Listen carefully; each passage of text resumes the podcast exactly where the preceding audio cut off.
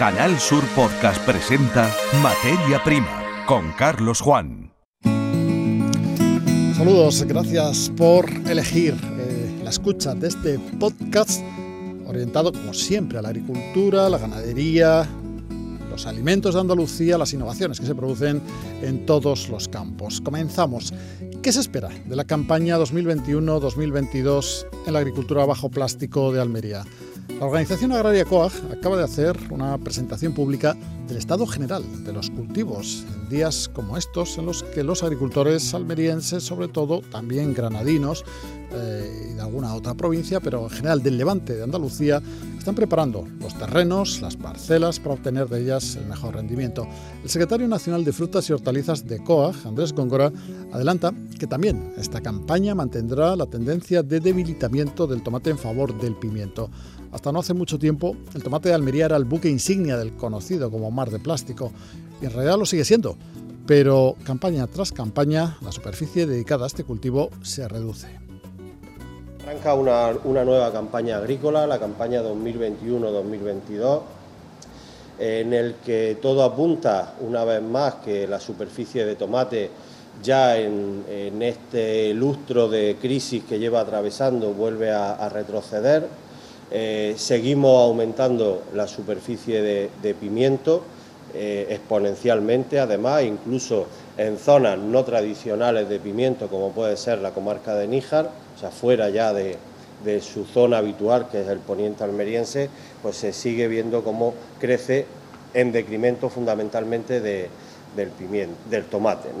Eh, hay otros cultivos, berenjena, pepino, que eh, creemos que se van a mantener más o menos estables a lo largo de la campaña y también se apunta a un crecimiento en la superficie de calabacín, que para muchos se está convirtiendo en un cultivo refugio eh, precisamente por la situación de crisis económica que atraviesan muchas de las explotaciones.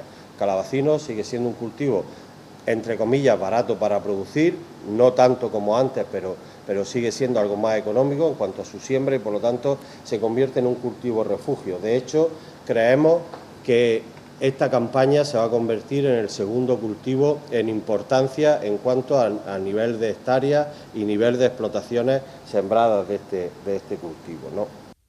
Esta es la situación de partida. Lo previsible, aunque pueda parecer sorprendente, es que haya en algún momento de la campaña crisis de precios. Una crisis de precios es una anomalía en el mercado de origen de los productos que los productores, es decir, los agricultores andaluces, notan en forma de caídas repentinas de la cantidad que perciben por kilo entregado a la gran distribución. La recuperación del precio puede ser también rápida.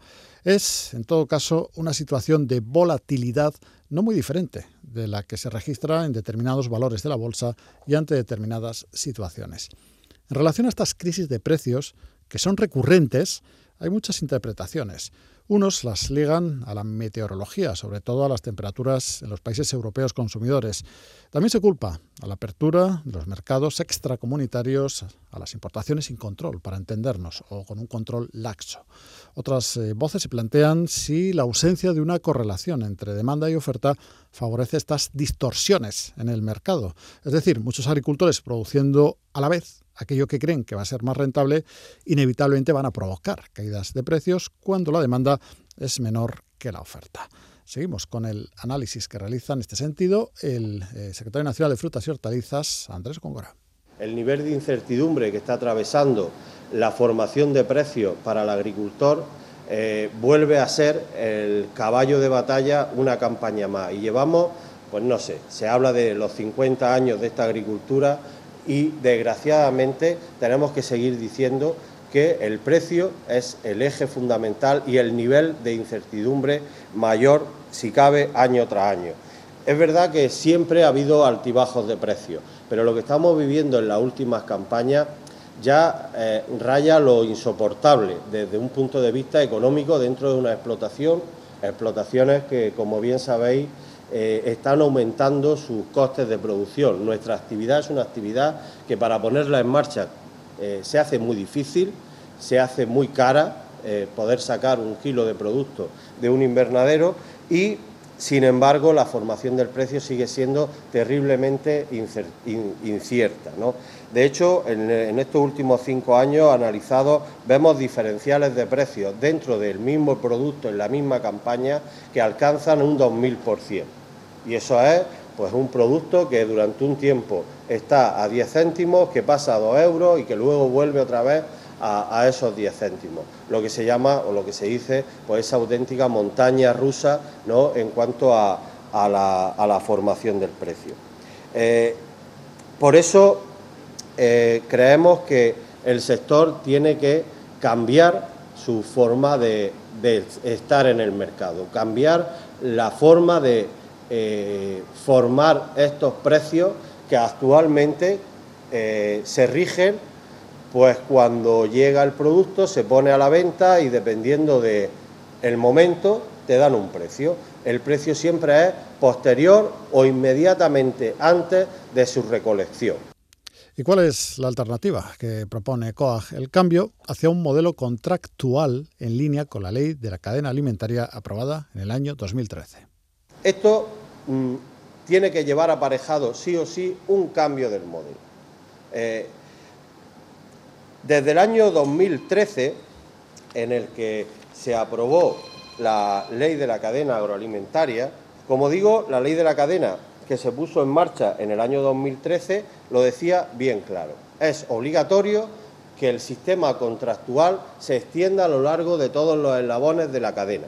Prácticamente da amparo a todos los, a todos los intercambios comerciales que se dan eh, desde el origen hasta el destino.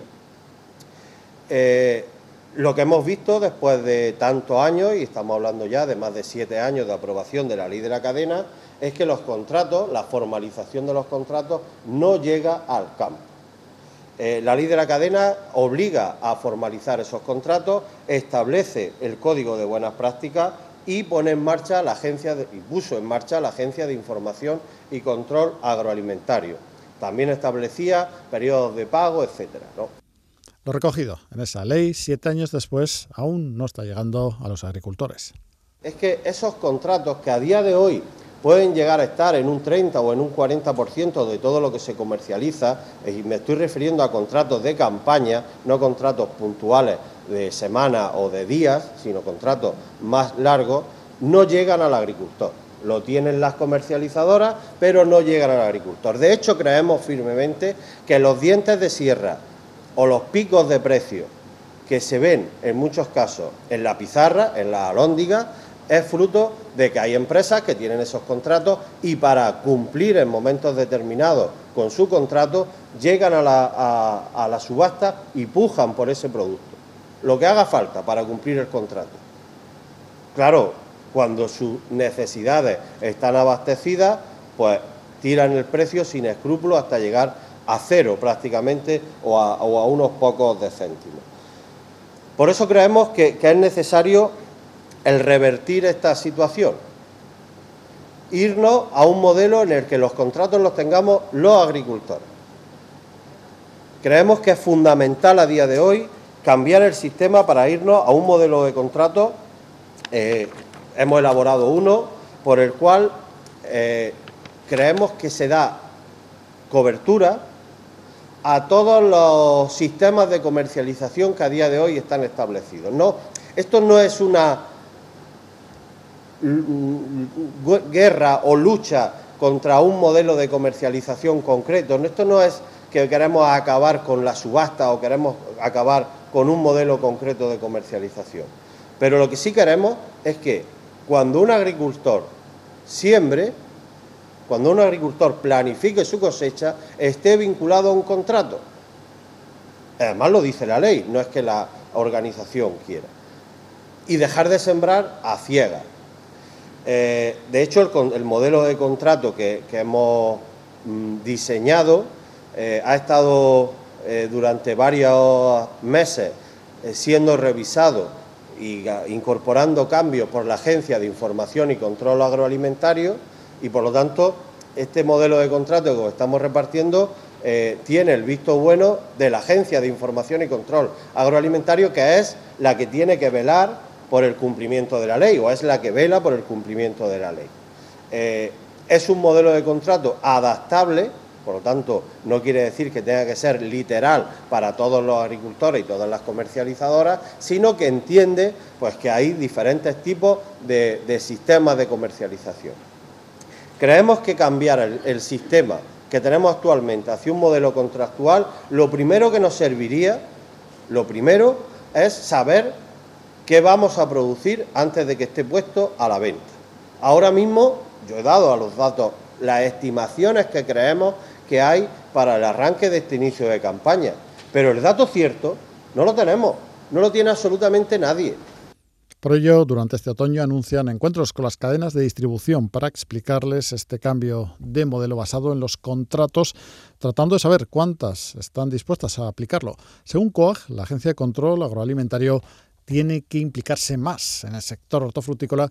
Recuerda la denuncia contra 20 empresas comercializadoras de sandía que compraban en el campo sin contrato con los agricultores.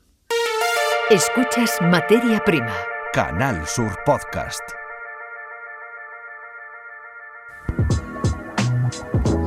Cada vez es más habitual encontrar fresa y frutos rojos en el mercado todo el año. Esto es porque los agricultores onubenses, algunas empresas, se están atreviendo con las producciones extra tempranas. Este año las primeras fresas llegan a los mercados a finales de octubre. La mayor parte de los campos de Huelva todavía se están preparando. Enlomados, colocación de mangueras de riego, de tubos, esperan a condiciones más adecuadas. Trabajar con fresa extra temprana requiere algunas exigencias y precauciones, decía la eh, técnica Rocío del Mar Oliveros hay digamos más probabilidad de que las condiciones se vuelvan desfavorables cuando la plantación es extra temprana, ya sea por calor o por tormentas digamos todavía tropicales que puedan venir, que sumen calor y lluvia. Desde el lado empresarial, Francisco Barba, que es directivo de una de las empresas nubenses que apuesta por la fresa extra, extra eh, bueno, pues explica por qué, el motivo de esa apuesta. Estamos haciendo una planta, es, es una planta que viene en cepellón, llamada aquí en maceta, eh, que se usa así mm, básicamente porque mm, eh, intentamos de, adelantar aún más. Esta ya viene con las raíces finales, con las raíces, raíces buenas ya, que son las que usa la planta para, para poder eh, alimentarse. Este es el procedimiento y este es el doble objetivo de producción fuera del ciclo habitual, añade Francisco. Fundamentalmente el dar servicio a nuestros clientes y en segundo lugar por mantener el máximo tiempo posible de, mano de obra para mantener a nuestros trabajadores el máximo tiempo ocupado buscando prácticamente la anualidad completa. La mayor parte de las eh, fresas que ahora están creciendo se van a quedar en Andalucía como mínimo, porque los países del norte de Europa tienen ahora sus propias producciones. Andalucía, con casi 7.000 millones de euros vendidos en el mercado exterior, lidera las exportaciones agroalimentarias del primer semestre de este año con el 23,4% del total de España. Eso significa que prácticamente uno de cada cuatro euros de productos agroalimentarios exportados desde nuestro país en el periodo de enero a junio de 2021 han tenido como origen la comunidad andaluza. Así lo pone de relieve el informe sobre comercio agroalimentario que ha sido presentado por la Consejería de Agricultura, Ganadería, Pesca y Desarrollo Sostenible en el Consejo de Gobierno. Un documento que destaca que el valor de las exportaciones alcanzado en este primer semestre del año es el más alto de toda la serie histórica, al rozar los 6.953 millones de euros, gracias a un incremento del 6,4% respecto al periodo de enero-junio de 2020. En cuanto al peso exportador, se ha superado los 4,5 millones de toneladas, lo que supone el tercer valor más alto de la serie histórica.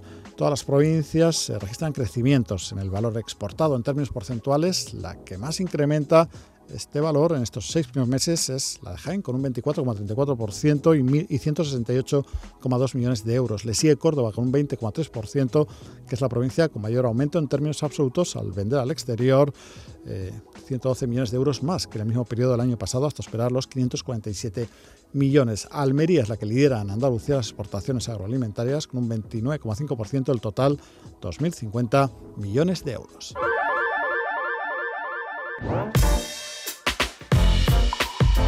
Escuchas Materia Prima, Canal Sur Podcast. notado si tienen más interés personal por las flores y si esto tiene que ver con eh, la pospandemia que estamos viviendo, con haber pasado por un duro confinamiento. Bueno, pues esa pregunta es la que queremos en los próximos minutos responder porque eh, hemos tenido testimonios que parecen apuntar a que sí, a que después de un eh, tiempo bastante duro para este sector debido a la interrupción de todas las actividades económicas y también por supuesto a la interrupción de celebraciones, de bodas, eh, bueno, pues de los eventos donde, incluso las ferias, donde también puede haber una demanda muy alta de flores, ahora se está viviendo una época contraria, de modo que podríamos decir que el coronavirus ha destapado una gran pasión por las eh, flores, y de modo que muchos apuestan por mejorar interiores y embellecer las casas. Estaríamos en ese momento de búsqueda de la alegría que las floristerías eh, notan, algunas de ellas experimentando un boom comercial. Bueno, para contrastar eh, estos puntos de vista que ponemos sobre la mesa, Hemos, nos hemos ido a Jerez de la Frontera, a la Plaza Príncipe Jerez, porque ocurre que allí hace unos días, muy poquitos realmente, eh, nuestra invitada Rocío González pues ha marcado una nueva, eh, se ha marcado una actividad empresarial en un proyecto, en un sueño. Bienvenida, Rocío. Hola, bien, muchas buenas tardes. Claro que sí, muy, buenas tardes, que sean buenas durante mucho tiempo. Y imaginamos que mm, eh, Arte Floral, eh, Rocío González, pues es un resultado de un sueño, de una eh, pasión que, tienes y que has puesto en pie hace muy poquito, ¿no? Este mismo mes. Pues sí, hace unos días pues abrimos nuestras puertas, ya llevamos con este proyecto varios meses en mente y bueno, eh, a pesar de la pandemia, pues hemos echado un poco este proyecto con mucho valor y nada, aquí estamos, la verdad que, bueno, intentando a ver qué tal. La verdad que he visto mucho movimiento con esto de las flores, parece que, se mueve.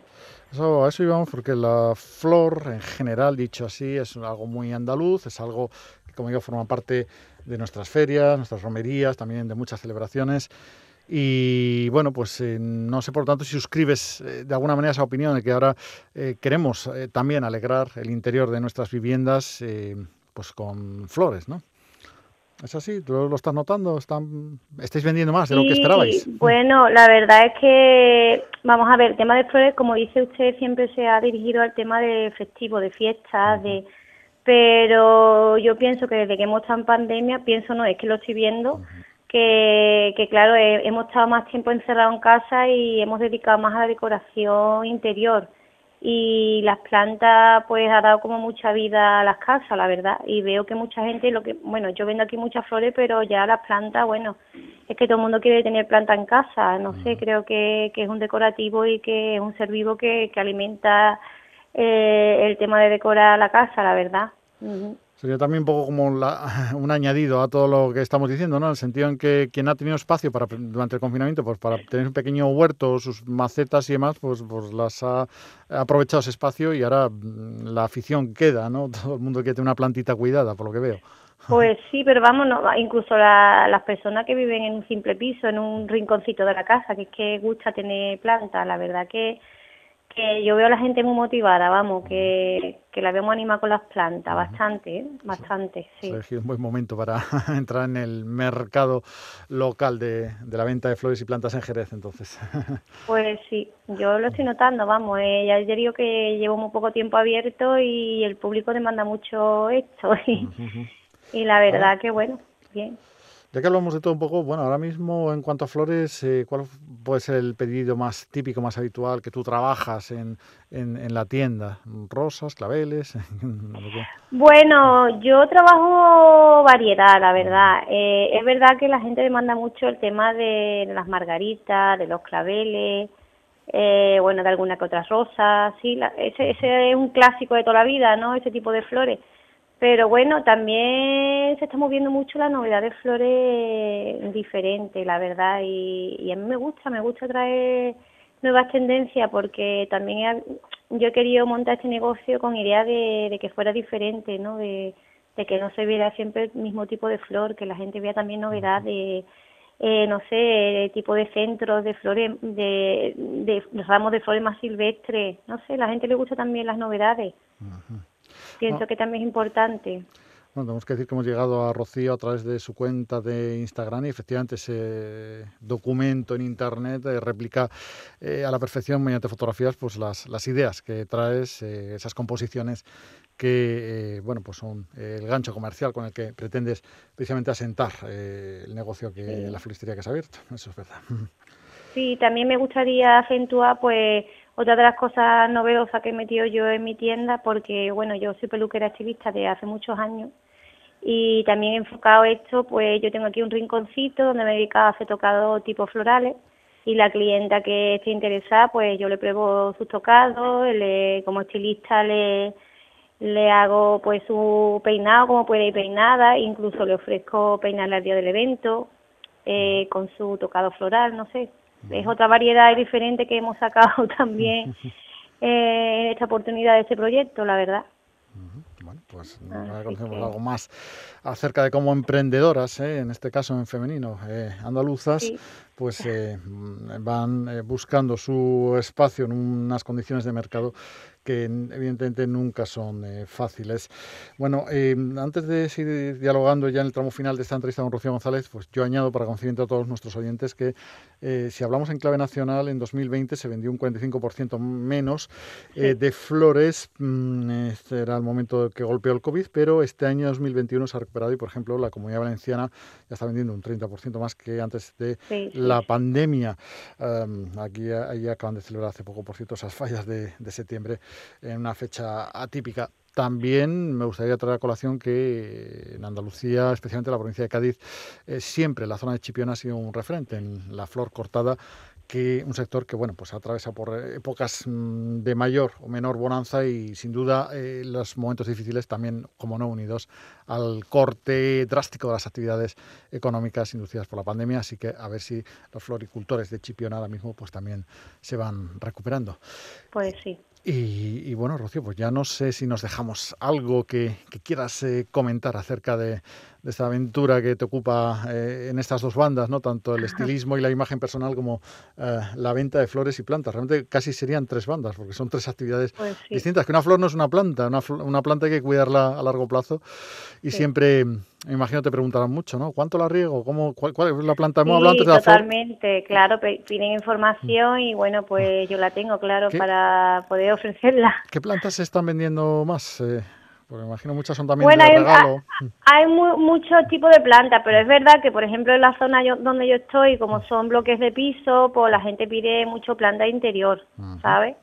Pero bueno, hay un poco de todo. Yo traigo un poco de todo. Hay el típico que quiere un geranio para sembrarlo en el balcón porque le gusta. Entonces hay mucha variedad, pero es verdad que muchas se inclinan más por el tema de plantas interiores.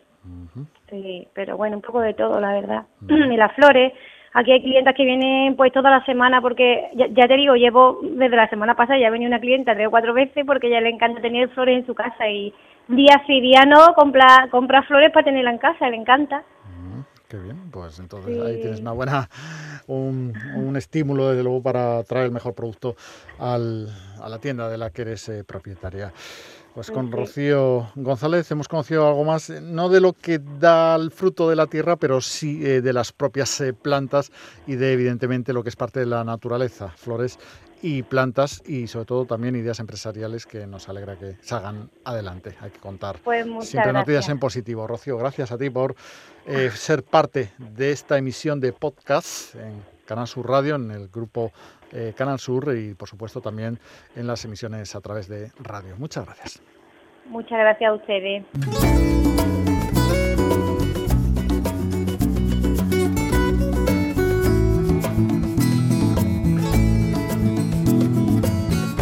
En esta emisión de podcast hemos eh, repasado el estado con el que arranca la campaña agrícola en la provincia de Almería, en el mar plástico. Hemos hablado también de la fresa extra temprana de Huelva de la comercialización al alza, como acabamos de escuchar, de eh, flores y también de plantas y en general de cómo los productos andaluces siguen rompiendo eh, barreras en cuanto al ámbito de comercialización eh, incrementándose la exportación de nuestros eh, tesoros hacia otros eh, lugares del mundo. Bueno, pues todo ello ha formado parte de una emisión que tienen a su disposición cuando ustedes lo deseen en canalsur.es en internet y que además tendrá la continuidad de otros episodios de esta serie de podcasts que lleva el nombre Materia Prima. Encantados de escucharnos, les esperamos. En Canal Sur Podcast han escuchado Materia Prima con Carlos Juan.